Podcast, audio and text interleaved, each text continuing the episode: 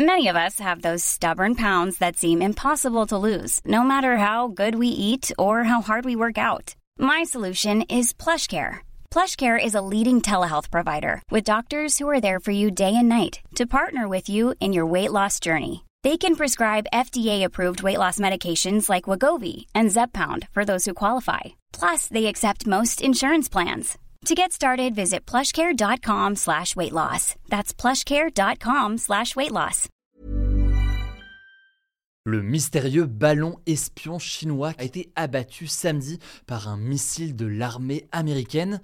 Au total, ce ballon chinois, qui faisait la taille d'au moins deux bus et était équipé de nombreux capteurs, a parcouru des milliers de kilomètres survolant le Canada et puis les États-Unis du nord-est au sud-ouest. Alors que voulait obtenir la Chine avec ce ballon? Que répond la Chine? Quelles pourraient être les conséquences de cette affaire entre les deux pays? C'est le sujet donc à la une de ce premier sujet des actus du jour. Pour les États-Unis, ce ballon était un appareil espion de la Chine, un appareil visant à récolter des informations secrètes. Les autorités américaines ont même parlé d'un acte irresponsable de la Chine et d'une violation inacceptable de la souveraineté nationale américaine, autrement dit donc une violation de son intégrité et de son indépendance. Mais du coup, comment a réagi la Chine de son côté? Eh bien, elle a nié toute accusation d'espionnage. Alors le gouvernement chinois a bien reconnu que ce ballon était un ballon euh, chinois qui lui appartenait donc, mais qu'il était destiné à des observations météorologiques, un ballon qui aurait donc dérivé malheureusement à cause des vents. Et d'ailleurs dimanche, la Chine a fermement condamné la neutralisation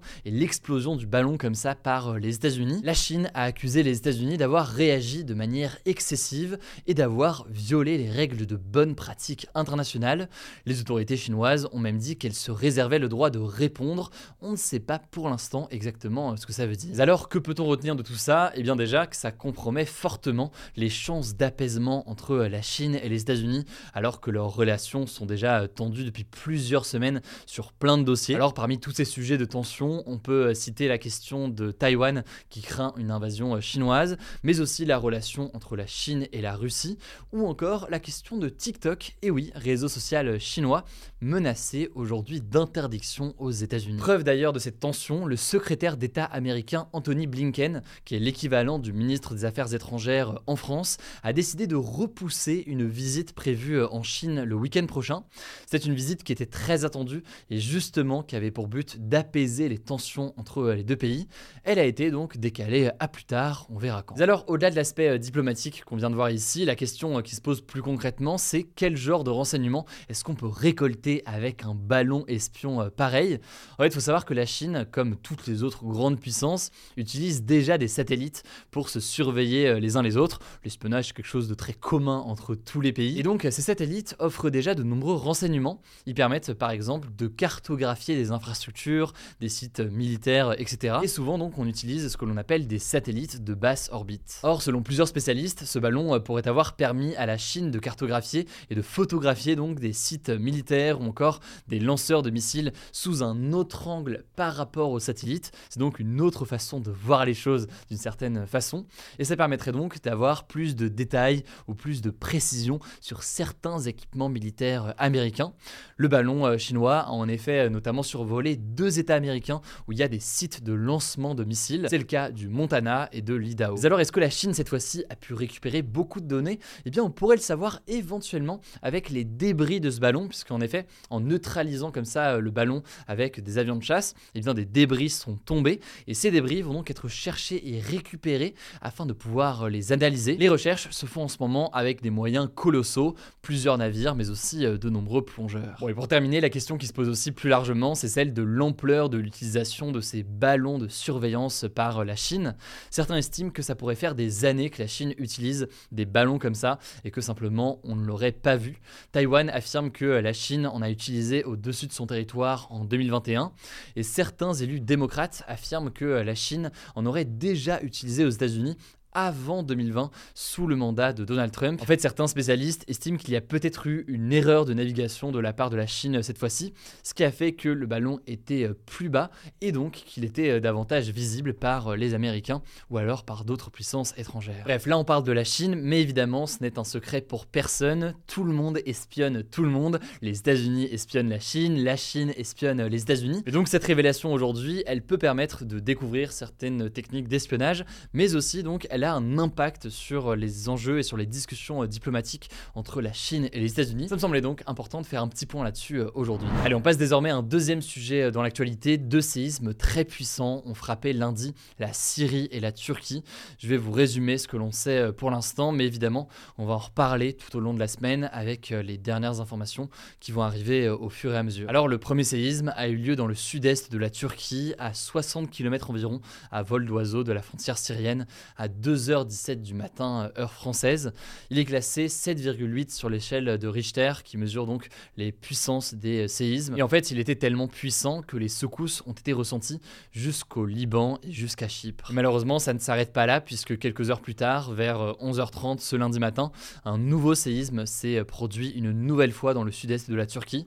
Cette fois-ci, selon l'Institut américain de géophysique, il serait de magnitude 7,5 sur l'échelle de Richter. Alors à l'heure où je tourne ces actualités du jour, on compte plus de 2300 morts, 1500 personnes sont décédées en Turquie et 810 personnes en Syrie, selon euh, des bilans provisoires qui malheureusement donc devraient augmenter dans les prochaines heures.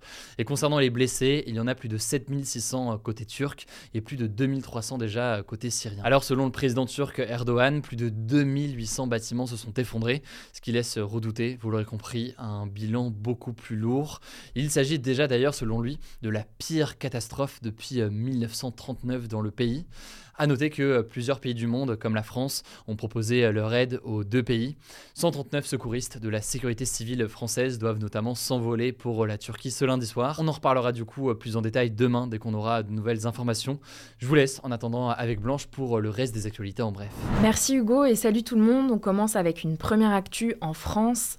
La réforme des retraites qui prévoit notamment de reporter l'âge de départ à la retraite de 62 à 64 ans est examinée à partir de ce lundi à l'Assemblée Les débats entre les députés vont durer 10 jours et les députés devront ensuite voter pour ou contre le texte, ce qui s'annonce assez compliqué sachant que plus de 20 000 amendements ont été déposés, donc des propositions de modification du texte. En tout cas, il n'y aura pas de délai en plus puisque le gouvernement a mis en place une procédure pour que le texte soit examiné en temps limité, donc 10 jours d'examen à l'Assemblée nationale, puis 10 jours au Sénat pour un texte voté officiellement autour de mi-mars. Au passage, le gouvernement a fait une première concession sur son texte. La première ministre Elisabeth Borne a en effet annoncé ce dimanche que les personnes qui ont commencé à travailler entre 20 et 21 ans pourront partir à la retraite à 63 ans et non 64 ans. C'était une demande du parti de droite Les Républicains dont le soutien est indispensable pour faire passer le texte. Bref, après le 17 février minuit, le texte devra être examiné au Sénat, on suivra ça. En tout cas, une nouvelle grève générale est prévue ce mardi, on suivra ça notamment sur TikTok, n'hésitez pas à vous abonner à notre compte. Avant de passer à la suite, désolé d'avance, le script a été modifié en cours de journée, donc il y a un décalage dans l'ordre des en bref, j'espère que vous m'en tiendrez par rigueur. Troisième actu, et là encore, désolé, c'est une mauvaise nouvelle, au Chili, en Amérique du Sud,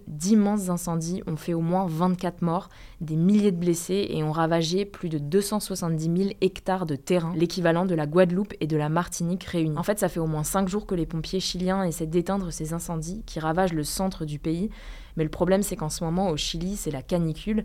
Et donc, la sécheresse, les températures supérieures à 40 degrés et les vents assez forts font que les feux se propagent très rapidement et sont très durs à maîtriser. Ce lundi, Emmanuel Macron a assuré que le peuple chilien pouvait compter sur le soutien de la France pour lutter contre ce fléau.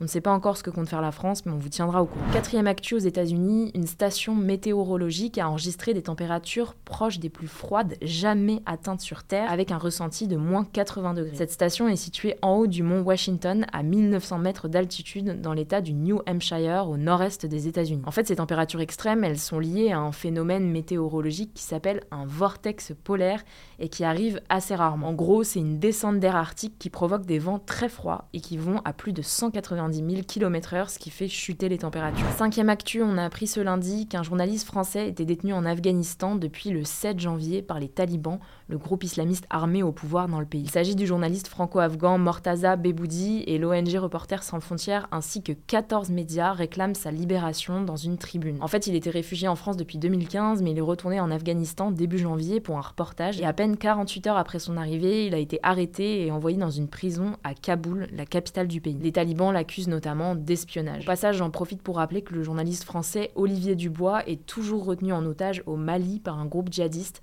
Ça fait maintenant 22 mois. Sixième actu, plus de la moitié des parents ont déjà publié des photos ou vidéos de leur enfant sur les réseaux sociaux selon une étude de l'Observatoire de la parentalité et de l'éducation numérique publiée ce lundi. L'étude révèle aussi que 91% des parents qui ont déjà posté une photo de leur enfant sur Internet l'ont fait avant que les enfants n'aient atteint l'âge de 5 ans. Alors ces chiffres, ça pose question sur l'utilisation qui peut être faite de ces photos, qui peuvent potentiellement se retrouver sur des sites pédopornographiques. Ça pose aussi plus largement des questions de consentement, puisque les enfants, souvent trop jeunes, ne peuvent pas donner leur accord alors que ces photos sont sur Internet à vie. Septième actu, ce dimanche aux États-Unis a eu lieu la cérémonie des Grammy Awards, l'équivalent des Oscars pour la musique. Alors je vais pas vous lister toutes les récompenses, mais la grande gagnante de la soirée, c'est Beyoncé qui a remporté 4 Grammys, dont celui de la meilleure chanson RB avec son titre Cuff It. D'ailleurs, elle est devenue au passage l'artiste la plus récompensée de l'histoire de la cérémonie, avec 32 Grammys remportés tout au long de sa carrière. On peut aussi citer le chanteur britannique Harry Styles qui a remporté le Grammy de l'album de l'année grâce à Harry's House, ou encore le rappeur Kendrick Lamar qui est reparti avec 3 Grammys, dont celui de la meilleure performance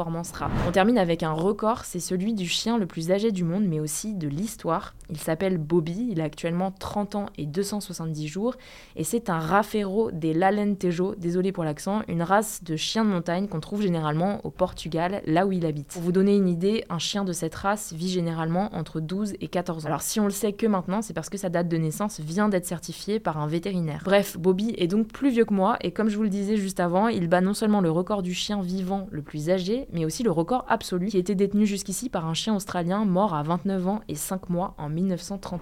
Voilà, c'est la fin de ce résumé de l'actualité du jour. Évidemment, pensez à vous abonner pour ne pas rater le suivant, quelle que soit d'ailleurs l'application que vous utilisez euh, pour m'écouter. Rendez-vous aussi sur YouTube ou encore sur Instagram pour d'autres contenus d'actualité exclusifs. Vous le savez, le nom des comptes, c'est Hugo Décrypte. Écoutez, je crois que j'ai tout dit. Prenez soin de vous et on se dit à très vite. Mom deserves the best, and there's no better place to shop for Mother's Day than Whole Foods Market. They're your destination for unbeatable savings, from premium gifts to show-stopping flowers and irresistible desserts. Start by saving 33% with Prime on all body care and candles. Then get a 15-stem bunch of tulips for just $9.99 each with Prime. Round out Mom's menu with festive rosé, irresistible berry chantilly cake, and more special treats. Come celebrate Mother's Day at Whole Foods Market